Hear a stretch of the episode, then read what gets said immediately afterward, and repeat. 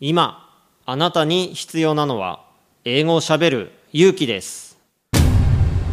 西澤ロイの英語でスピーカー。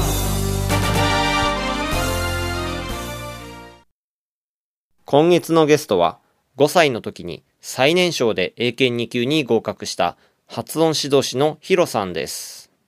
英語でスピーカー How much TOEIC score do you have?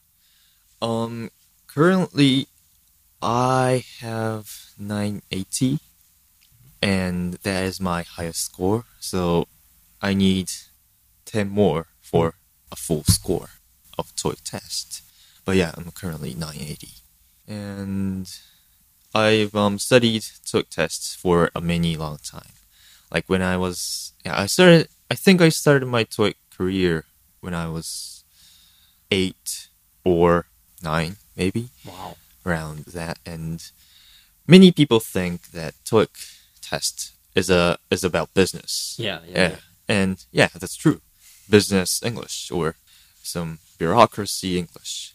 And it may be difficult because I was just a child. I was just a kid and I go to school but I don't I don't go to work or I don't work with people. So it may be be difficult when I was studying business English.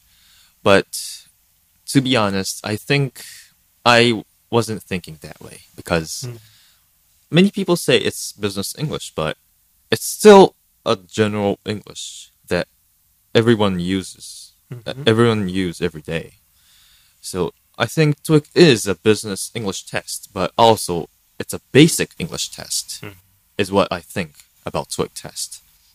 It's a basic question, it's a basic listening, it's a basic reading, and also for the TOEIC speaking writing, I think it's a basic speaking and the basic um, writing. So I think TOEIC shouldn't be thought like a difficult business test, but many people should think it's a basic test. It's a basic English test for TOEIC. Have you taken speaking and writing? Ah, too? yes, speaking writing, yes. Too. Um, speaking writing, I think, um, I forgot the detailed score, but I think it was like one sixty and one or around that. I am studying for a more higher score, a full score. 聞き方に秘訣あり。イングリッシュドクター西澤ロイが日本人のために開発したリスニング教材。リアルリスニング。誰も教えてくれなかった英語の聞き方の秘訣を教えます。